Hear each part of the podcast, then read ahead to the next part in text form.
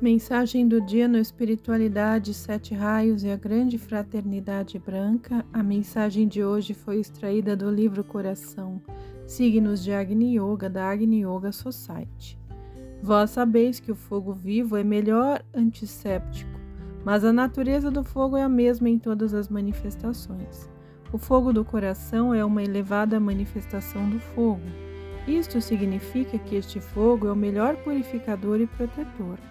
Por conseguinte, em vez de vários duvidosos e frequentemente venenosos preparos antissépticos, é melhor não só ter o fogo da lareira, mas também acender o fogo do coração.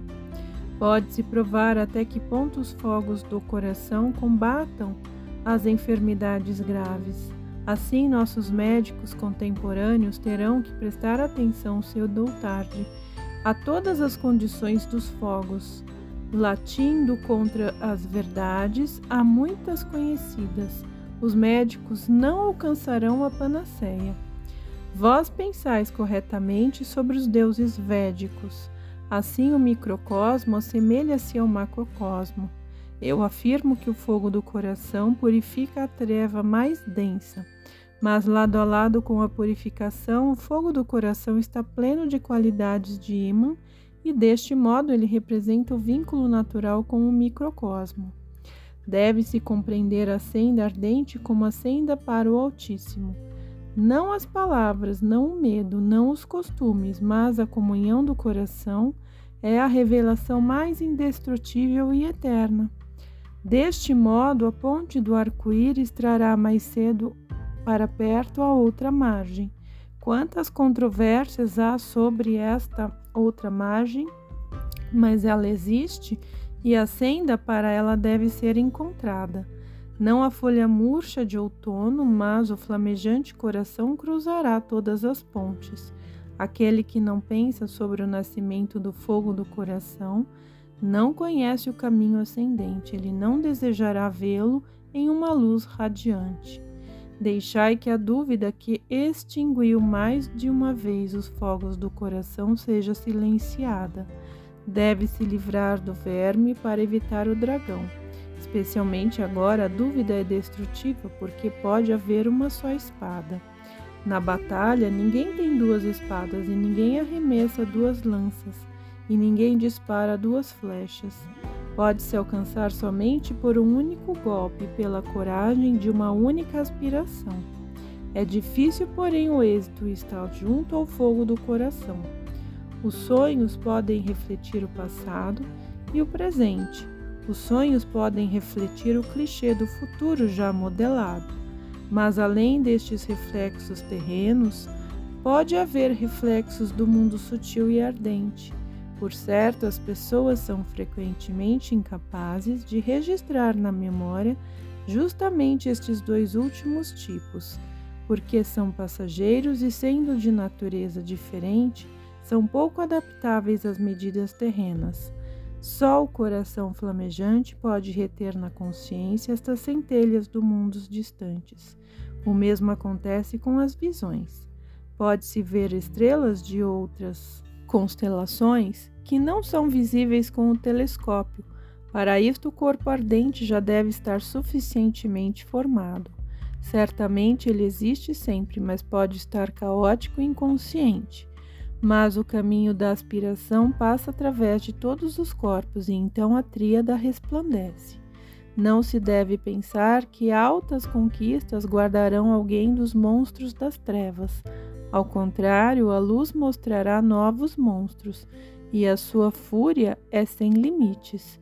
Não devemos afligir-nos com isto, porque os monstros são os pés do trono. Não é sem razão que os objetos sagrados são representados sobre pedestais em forma de animais.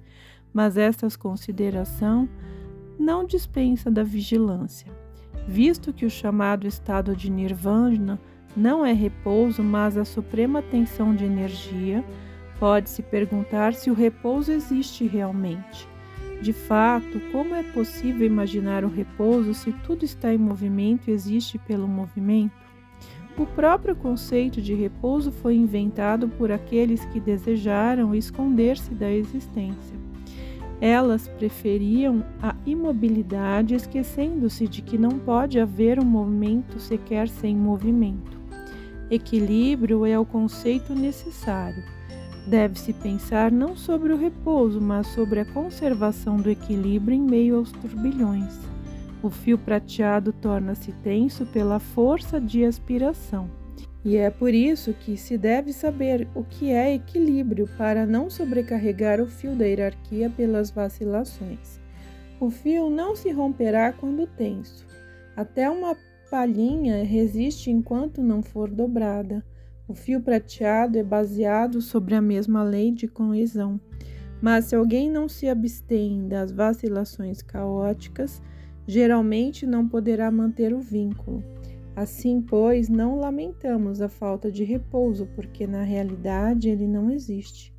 Quem quer que esteja errado não se manterá de pé face ao equilíbrio. Portanto, o golpe de espada deve ser legítimo. Deste modo, compreendamos o coração como a face das leis físicas e das leis superiores. Este centro foi denominado de encruzilhada e foi representado por uma cruz com braços iguais. O dorje e também a suástica indicavam a rotação do fogo do coração. A rotação e a simetria são os sinais de equilíbrio. Na infância, alguém tentou suster-se sobre o globo sem saber que este é o grande símbolo do equilíbrio. O que é estranho não deve ocultar o básico, portanto, a humanidade não deve sujar a senda da ascensão. Não é preciso deixar entrar muita poeira para que a mais clara trombeta se torne rouca. Precisamente esta pequenina porção de pó é mais perigosa que todas as espadas e facas. O mesmo deve-se dizer sobre as vacilações do espírito. Elas resultam não de grandes obras, mas do mesmo grão de pó. Por conseguinte, quem é bem-sucedido no grande também é tem olhos para o pequeno.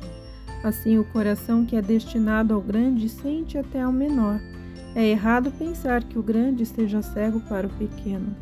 Ao contrário, o menor é visível ao olho maior, e o coração flamejante percebe o ruído quase inaudível. Se compreendemos a sensibilidade do coração grande, já conhecemos o significado da construção do mundo. Não devemos ascender como entorpecidos, e não nos deixemos cair pelo orgulho. O orgulho é uma pedra sobre os pés e o entorpecimento é como asas de cera. Mas a dignidade do espírito é o fogo do coração, é como as asas que levam ao sol.